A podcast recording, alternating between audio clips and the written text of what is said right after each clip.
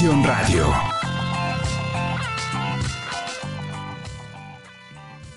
¿Qué tal? Bienvenidos a un programa más de versión Diálogos Contemporáneos sobre Sociedad, Comunicación y Cultura. Los saluda como siempre su amigo Fernando Lozano y el día de hoy vamos a platicar sobre un tema por el año en el que estamos que es muy importante sobre alianzas electorales en México. Para eso hemos invitado a dos expertos en, temas de política, el doctor Juan Francisco Reyes del Campillo Lona, profesor investigador del Departamento de Política y Cultura de la UAM Xochimilco, integrante del área de investigación, gestión estatal y sistema político, doctor en estudios sociales por la UAM Iztapalapa, licenciado y maestro en ciencia política por la UNAM, autor de más de 70 artículos en revistas especializadas. Sus líneas de investigación se desarrollan sobre procesos electorales, partidos políticos, representación y cultura política. Es además miembro de la Sociedad Mexicana de Estudios Electorales y de la Asociación Latinoamericana de Ciencia Política e integrante del Sistema Nacional de Investigadores y responsable del Cuerpo Académico Gestión Estatal, Sistema Político y Sociedad Civil en PRODEP-CEP. Bienvenido, doctor Juan Francisco. Gracias, muy buenas tardes. También se encuentra con nosotros el doctor Ricardo Yoselewski Retamal, profesor investigador del Departamento de Política y Cultura de la UAM Xochimilco, doctor en Historia por la Universidad de Harwich, Inglaterra, Master of Late Letters por la Universidad de Aberdeen, maestro en Ciencia Política por Flaxo y licenciado en Sociología por la Universidad de Chile.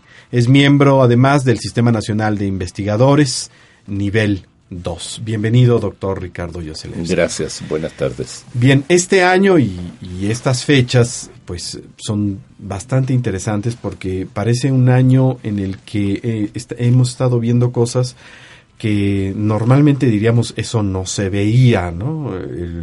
De pronto ver, no sé, alianzas o coaliciones electorales entre diferentes partidos con ideologías políticas.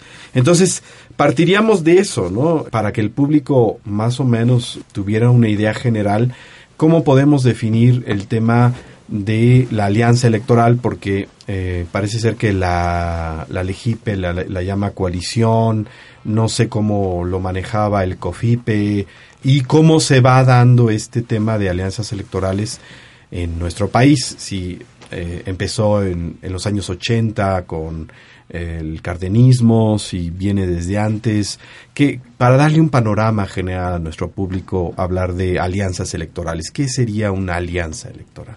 El que guste comenzar. Bueno, eh, el nombre genérico, digamos, de la relación entre partidos políticos de, se llama alianza electoral, digamos, que se asocien ¿no? de diferentes fuerzas políticas. La idea de general, en genérico, en Ajá. cualquier parte del mundo, es, es una alianza. Eh, por lo general, las alianzas se dan entre partidos, digamos, del mismo signo político, ya sean de izquierda, ya sean de derecha, por Ajá. lo general. Evidentemente estamos viendo cosas un poco raras hoy en día. Así es. Eh, en términos de la ley electoral, Así es.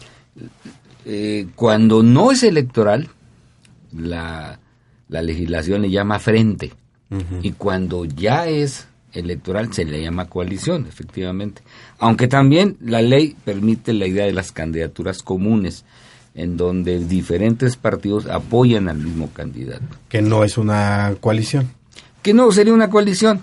Eh, por, son cuestiones de los tiempos Ajá. en las que se definen esta, este tipo de, de relación política. Uh -huh. Pero bueno, lo que estamos viendo son coaliciones. Y hoy en día estamos viendo tres coaliciones electorales, uh -huh. fundamentalmente. es, es con, muy interesante. Con porque, nombres raros. Porque los tres partidos políticos, o sea, principales, digamos, en este momento, uh -huh. se están aliando en una, en una coalición, eh, digamos, el PRI, con... Uh -huh. Que, que, el PRI siempre se ha, se ha aliado en, en, términos, en los últimos años, con el Partido Verde y, y, ahora con Nueva Alianza, que nunca se habían aliado en una, en una elección presidencial. Uh -huh. No porque no quisieran, sino porque no les convenía. Eh, obviamente Encuentro Social y Morena son dos partidos nuevos. Sí. y ahora están aliando con, con, el Partido del Trabajo. Y la alianza que nos llama más la atención pues es la del Partido de Acción Nacional con, el, Partido de la Revolución Democrática. Y se suma muy en Ciudadano. Estos son los nueve partidos políticos con registro en México. Y están los tres buscando esta, digamos, estas coaliciones. Porque ellos saben perfectamente que todos saben que solos no ganan. Todo el mundo sabe que solos no ganan. Eso no pasaba.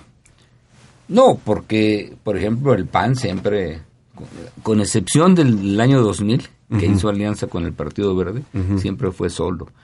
En cambio, el PRD sí, eh, en 2000, en 2006 y en 2012 fue en, en coalición con otros partidos políticos. ¿El PRD de hecho nace de alguna alianza o no? Bueno, ahí hay, claro, hay una, una diferencia de origen. Digamos, el, el, PRD nació de un frente, ¿no? Pero hoy día hay una eh, cuestión que hay que relativizar. Cuando se dice los tres partidos principales, se piensa en el PAN, el PRI y el PRD, y lo que está en cuestión es que el PRD siga siendo uno de los tres, particularmente frente al crecimiento de Morena y, ¿no? y la migración de políticos. Ahora, lo que llama la atención es más bien la mezcla ideológica. Esto es como, como decía Nicanor Parra, recientemente fallecido, y que era muy criticado, pero a la vez se encontraba como un rasgo de mucho ingenio en los años 70, cuando dijo la izquierda y la derecha unidas jamás serán vencidas. Pero esto sí parece finalmente una realidad. Hoy día izquierda y derecha van juntas a, una elección. Pero creo que eso es parte del problema que hay que, analizar en esto. ¿Qué, ¿Qué significa ideológicamente una elección como la de este año? Sí, porque eso decía doctor Juan Francisco. Normalmente las alianzas eran un tema ideológico y creo que el, la gente común lo entendíamos como eso, ¿no? Las izquierdas se unen, eh, las derechas se unen, los partidos del centro se unen, y este hecho de ver de pronto el pez junto a Morena es como el agua y el aceite, ¿no? Bueno, eh, son alianzas pragmáticas, evidentemente. No. Eh, los candidatos sabían perfectamente que solos, con su propia fuerza política de su partido, no van a llegar muy lejos, no, no les alcanza el triunfo. Y lo sabía Andrés Manuel López Obrador, y lo ha sabido desde 2006. Siempre ha ido en, coalición. Pero también hoy en día el, el Partido Acción Nacional se dio cuenta de que tenía que hacer una alianza un poco para despegar de, no, no, no digamos del suelo, pero de muy abajo. Y la alianza, pues la hace con el Partido de la Revolución Democrática, que evidentemente ha sido desplazado, digamos, de, la, del, del, sector de la izquierda, ¿no? Ha sido relegado, no es la principal fuerza política. Bien decía el doctor Yoselewski, hoy Morena es la fuerza de izquierda más reconocida y más fuerte. En los últimos procesos electorales, ¿no? E, es, como se ha visto. Y todos los triunfos que ha tenido el, Partido de la Revolución Democrática ha sido en alianzas. O sea, no, no la está inventando ahorita. Ya fueron en varios estados en alianza con el PAN. En varios estados. En Veracruz lo hicieron. Eh, fueron en, Oaxaca, lo hicieron en Zacatecas. En muchos, en algunos no ganaron, pero en, algunos que ganaron, como Quintana Roo también, fueron en alianza. Eh, y bueno, eh, yo pienso que en mucho ya es no solo en este caso mantener el registro, porque muchos de los partidos van en esas coaliciones por mantener su registro político. Como el PT. Como el PT, desde luego. Que nada se los asegura, ¿eh? porque hoy en día tienen que obtener el 3% de la votación cada uno de ellos. Y ya no, ya no es, antes, antes aparecían los tres partidos en un solo logotipo, ya no, ahora aparecen separados los logotipos. O sea que para que el cualquiera de estos partidos, el del Trabajo, el Verde, Nueva Alianza, etcétera, mantengan su registro, tienen que haber sido votados por la ciudadanía, ¿no? En al menos 3%. Sí, o sea, ya no salen los logotipos y, se subrayan. No salían todos los logotipos juntos, ¿no? Eh, digamos, y se votaba por el candidato indistintamente. Así es. Ahora se tiene que marcar el mismo candidato, pero señalando por qué partido se está. Y si un ciudadano marca, por ejemplo, vamos a decir, Andrés Manuel López Obrador lo marca por el Partido del Trabajo, lo marca por Morena, el, el, voto en principio es para el candidato, aunque hay un arreglo de que la mitad de los de las boletas que aparezcan así son para un partido y la mitad para el otro. Son arreglos que hacen los partidos en ese sentido. Sí, que permite la ley, ahora son que coaliciones completas, medias y... Bueno, la ley hay es, una raro... La ley es muy barroca. Ah, sí, la ley parece ser muy barroca. Es eh, barroca tirando a esperpéntica, porque está tratando de prever trampas posibles. Pero si uno junta un comité de tramposos a pensar qué trampas le podrían hacer, lo que resulta es un código imposible, realmente. Es muy, muy complicada y entonces entra en, en detalles que en realidad ninguna ley debería necesariamente tocar. Esto es mucho de simulación. Así es. ¿no? Es mucho de simulación. Lo que pasa es que si hacemos coalición total, perdemos spots y perdemos recursos y perdemos financiamiento. O sea, financiamiento para campañas. Entonces, mejor van en alianza hasta un 90% y cada quien mantiene sus propios spots y sus propios recursos, aunque el spot sea el mismo. Claro. O sea, nosotros vemos, estamos observando spots que aparecen como spots de del mismo candidato, pero por diferente partido. Pero esto es parte de una simulación que permite la ley electoral. El PRI y el Partido Verde la han aplicado de manera maravillosa durante 10 años, nada más que ahora los de otros partidos ya aprendieron.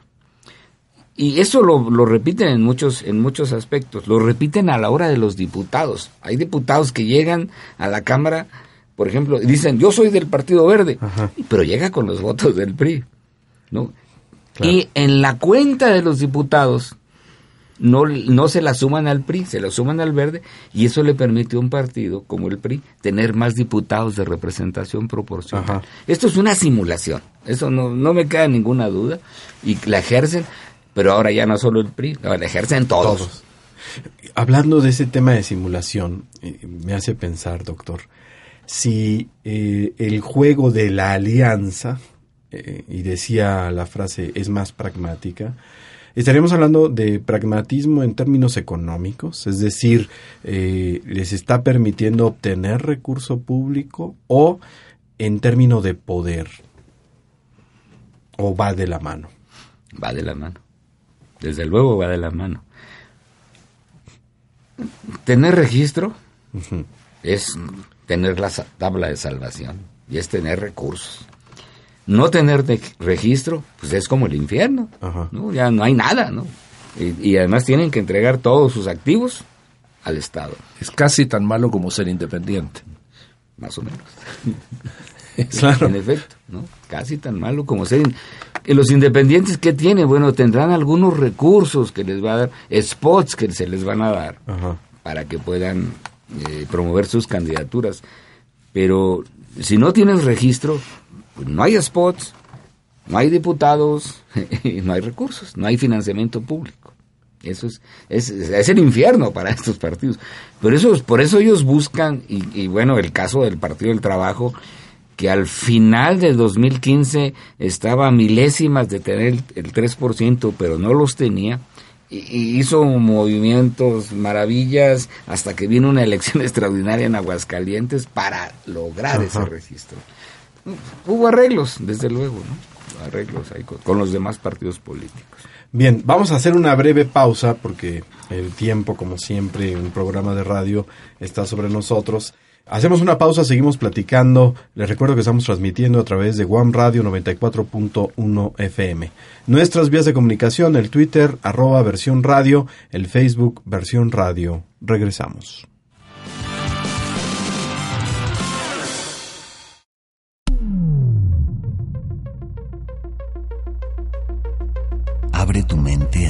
Nuevos horizontes.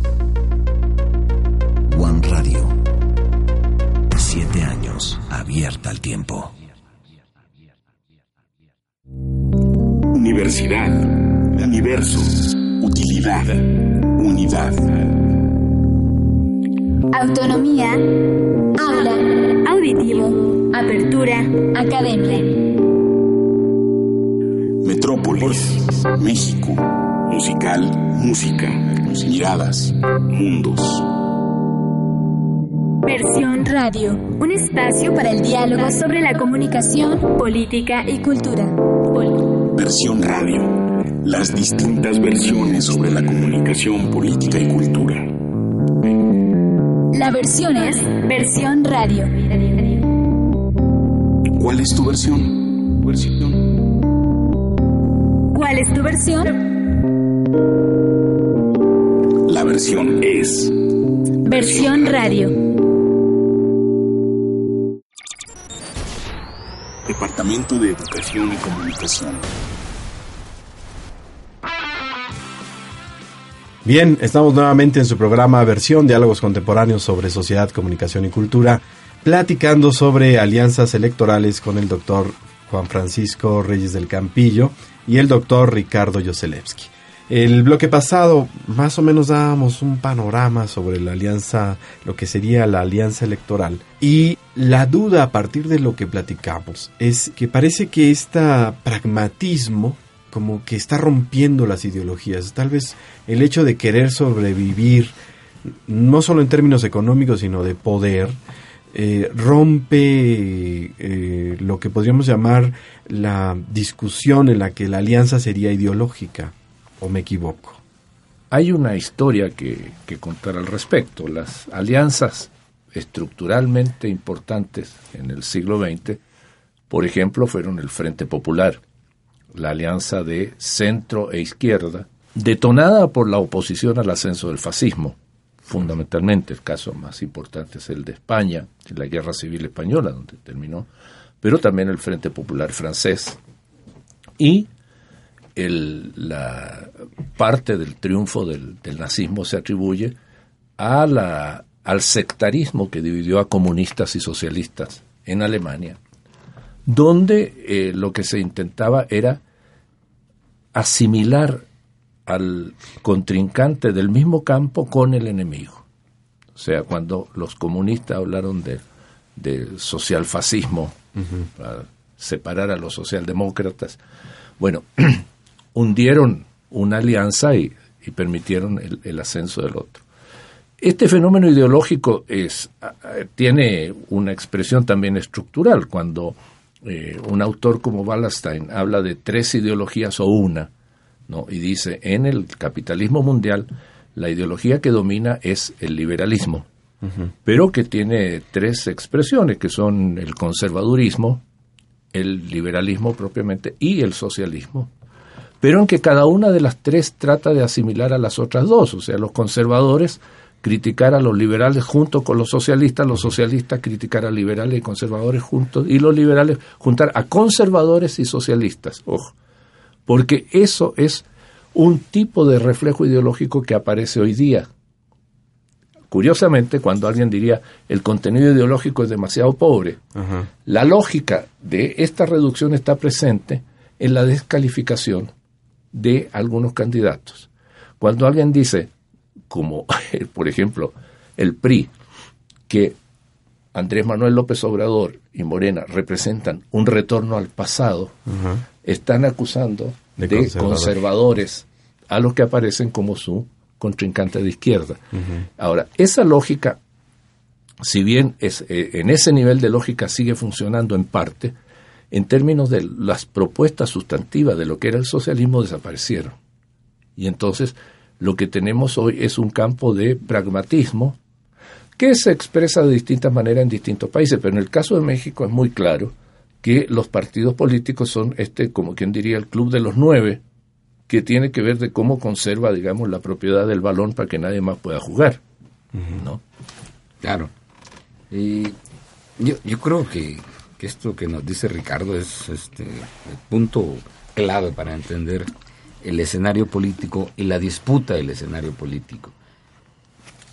Y yo veo eh, desde luego una propuesta neoliberal muy clara, digamos, de parte de la, del candidato del PRI, pero que también se observa, eh, si no como una candidatura neoliberal claramente, tal vez sí como un populismo de derecha de parte del PAN. Y que bueno, así los que quieren hacer ver, Andrés Manuel lo quieren hacer ver como un populista, pero como un populista de viejo cuño. ¿sí? O sea, pensando en, en, todo el populismo que sucedió en América Latina desde los años 30 del siglo pasado. Eh, Perón, Getulio Vargas, el mismo Cárdenas en México. Lo que pasa es que hoy en día pues no podemos hablar de populismo, tendríamos que hablar de populismos, ¿no? Porque hay de izquierda y de derecha, y son muy diversos. Intentar eh, amarrar la, la, idea de populismo es muy complicado porque porque tiene es muy contradictorio, ah, tiene partes progresistas y partes este, conservadoras el populismo y es por eso es que es complejo el populismo. Y, y yo creo que pues, pues sí, desde luego el populismo tiene la idea de un líder carismático. En este caso, ah, pues, Andrés Manuel es el líder carismático. Es populista. Pero también lo vinculan con una especie de clientelismo, como se vinculó a todas estas eh, populismos del siglo XX. Y hoy en día, pues puede ser muy diferente. Los propósitos son muy distintos. Entonces, eh, pues no es lo mismo, digamos, el Frente Popular en Francia, que es un populismo de derecha, que Evo Morales en, en Bolivia, que es un populismo, digamos, de izquierda, con, otra, otra lógica y otra serie de vínculos con la población. Un poco más como socialista el de Evo, ¿no? Yo creo que ahí hay una cosa muy interesante, porque el referente, digamos, no es la clase obrera, no es el campesinado, es el pueblo. Ese es el por eso se dice que es populista, ah, pero el referente es el pueblo. Y, y claro, pero todo mundo alude al pueblo. ¿no? Es, eso es lo más curioso. Y ahorita vemos el discurso de Anaya y también hace una referencia al pueblo. ¿no? Desde luego Andrés Manuel. ¿no? el pueblo tiene la virtud de no estar definido. Cabe todo y nada. Sí. y los populismos históricos, digamos, a lo que se, se busca como la raíz son el populismo norteamericano del siglo XIX, que es un populismo agrario, rural, el populismo ruso, que también es un populismo rural, y el uso moderno, digamos, de la noción de populismo en, los clásicos de la ciencia política a mediados del, del siglo XX, responde a una pregunta que es la descolonización, particularmente de África en los años 60. ¿Por qué no produjo regímenes socialistas? Y produjo regímenes nacionalistas más o menos de izquierda populares. Y eso fue lo que se designó como populismo.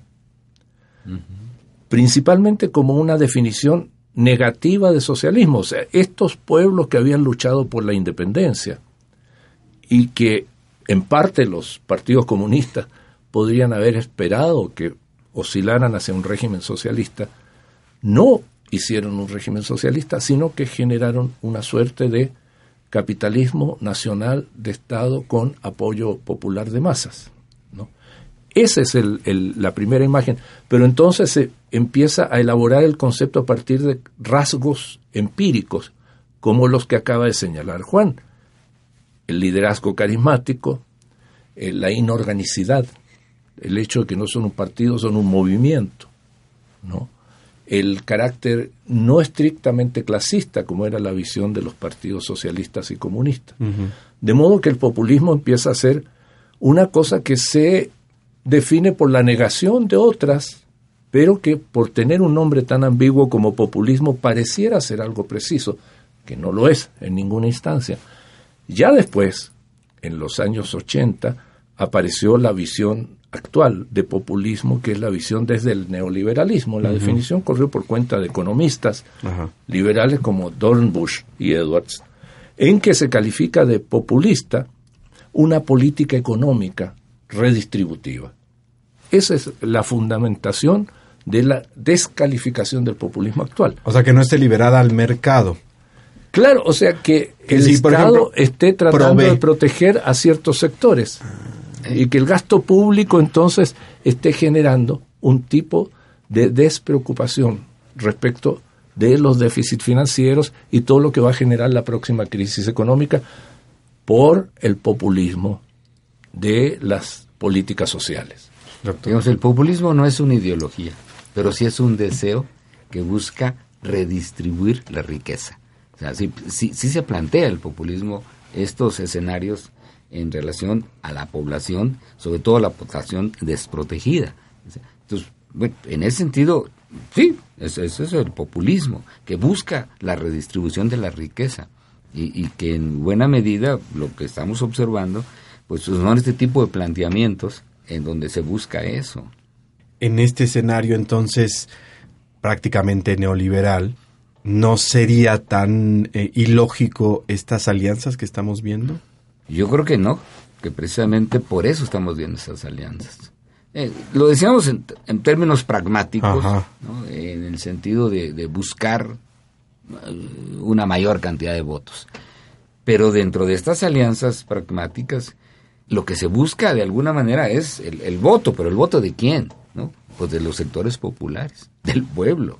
O sea, en ese sentido, todos los partidos pues son populistas finalmente, ¿no? Sí. O sea, aluden al pueblo. Nadie está aludiendo nada más a un, a un grupo en particular, ¿no? A una clase social eh, o a un grupo, ¿no? En general buscan el, la mayor cantidad de apoyos posibles.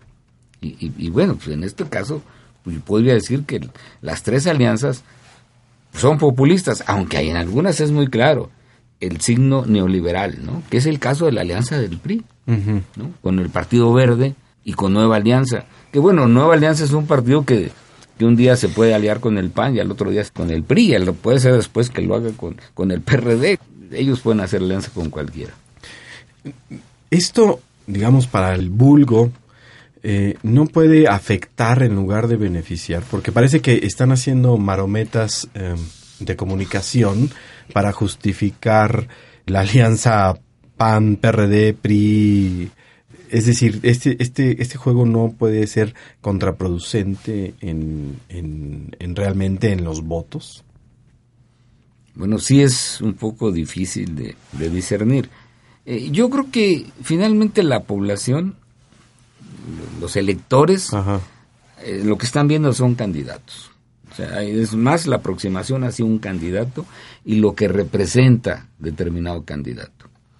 Eh, y, y la, yo creo que por cuál alianza, eh, ellos, o sea, yo creo que en este, en este momento, por eso, los partidos, digamos, que conocemos como emergentes, para Ajá. no decirle los pequeños, los pequeños, algunos llaman la morralla y cosas La chiquillada. La chiquillada, ¿no?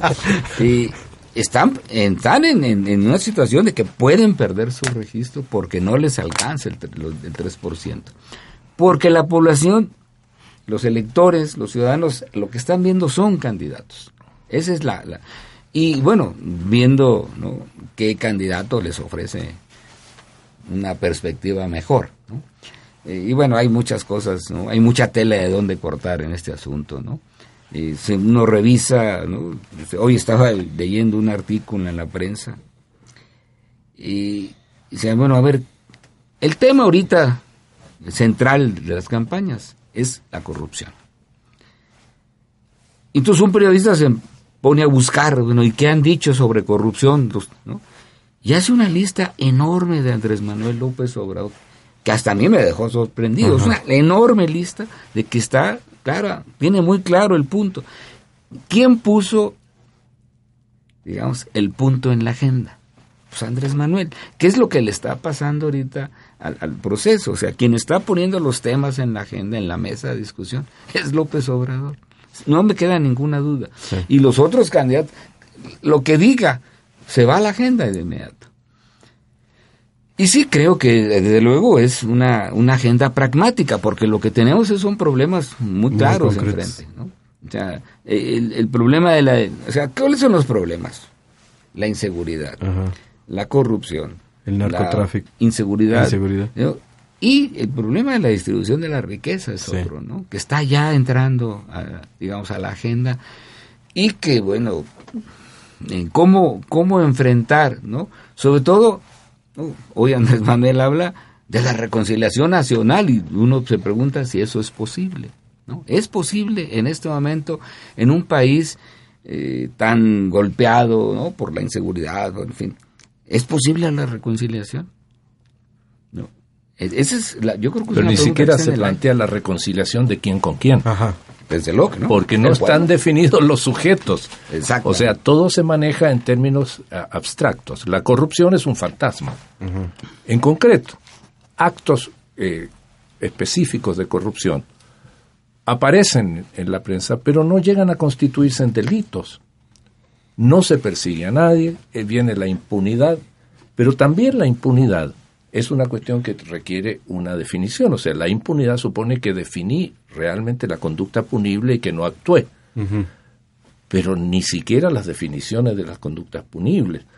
Hay, digamos, delitos de los que se habla en general, la malversación de fondos, pero existe la imagen del enriquecimiento ilícito, que es otra parte de la son dos cosas diferentes.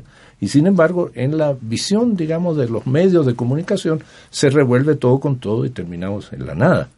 ¿no? Ese es, es parte del problema. Ahora, si dice políticas redistributivas, nadie ha mencionado una sola medida redistributiva, una reforma tributaria que realmente fuera a recaudar para redistribuir.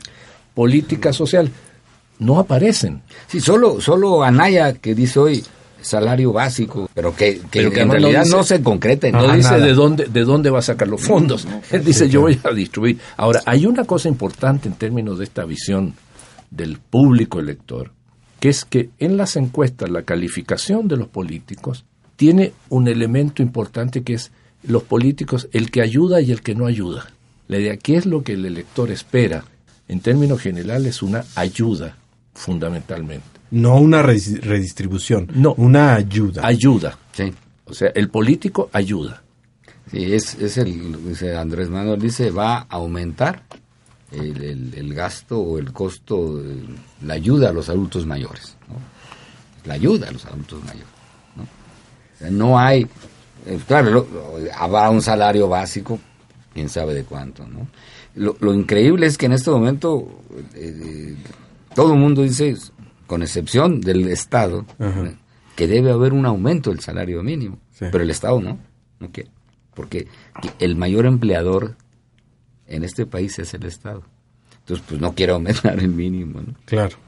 Bien, el tiempo de este primer programa se nos ha acabado. Eh, pero vamos a seguir platicando la próxima semana porque además creo que estamos apenas arrancando el tema. Antes de despedirnos me gustaría que hiciéramos un pequeño cierre sobre este tema de la alianza electoral. ¿Por dónde podríamos abrir el siguiente programa? ¿Hacia dónde nos conduce esto en este país? Bueno, yo creo que las alianzas se están presentando de manera muy pragmática y, y que de alguna manera hacia donde lo que no hemos visto en este país y probablemente empecemos a ver ya muy próximamente en un nuevo gobierno son alianzas de gobierno. En el 2000 el PRI, eh, perdón, el Partido Acción Nacional, Vicente Fox hace alianza con el Verde. Al llegar a la presidencia no le ofrece nada prácticamente, ¿no? Y, y lo mismo ha pasado con otros partidos. El PRI, Peña Nieto, algo le dio al Partido Verde, pero muy poco, ¿no? En el 2012. Y, pero yo creo que lo que se está vislumbrando hacia el futuro son alianzas de gobierno mucho más sólidas. Que ojo, no solamente son entre los Ajá. partidos, ¿no? Sí, porque la Legipe creo que dice que termina la coalición cuando terminan las elecciones, ¿no? No, el fre- sí, bueno, sí, como coalición. Como coalición. Claro, bueno, y la otra cosa es que en este momento la noción de pragmatismo nos está indicando que eh, los intereses del el personal político van separados de lo que ocurra con el resto de los intereses de la, de la sociedad. Y creo que por fuerza en la campaña vamos a tener que ver alguna concreción en términos de oferta específica de algún tipo de programa en el cual el electorado pueda ver algún tipo de reivindicación reflejado. Bien, pues el tiempo está sobre nosotros. Antes de irnos, doctor Juan Francisco Reyes del Campillo, para que la gente lo pueda ubicar, donde puede conocer más información sobre las investigaciones que está haciendo, algún correo, algún lugar donde si el público esté interesado en conocer más. Bueno, me pueden enviar cualquier comunicación a mi correo de la universidad, que es arroba correo punto soc, xoc punto mx. Muchísimas gracias, doctor Ricardo Yoselewski. Pues también tenemos todos un correo institucional, el mío es Ricardo Y, una sola palabra, todo junto, Ricardoy, arroba correo.soc.wam.mx. Perfecto, pues para nuestro público y bueno, me despido de este primer programa, no sin antes agradecer eh, en la producción, como siempre, a Carlos Gómez, en los controles, a Adrián Carvajal, en la dirección al maestro Luis Rasgado. Se despide usted su amigo Fernando Lozano, nos escuchamos la próxima semana. Versión es una producción del Departamento de Educación y Comunicación de la UAM Xochimilco para UAM Radio 94.1 FM.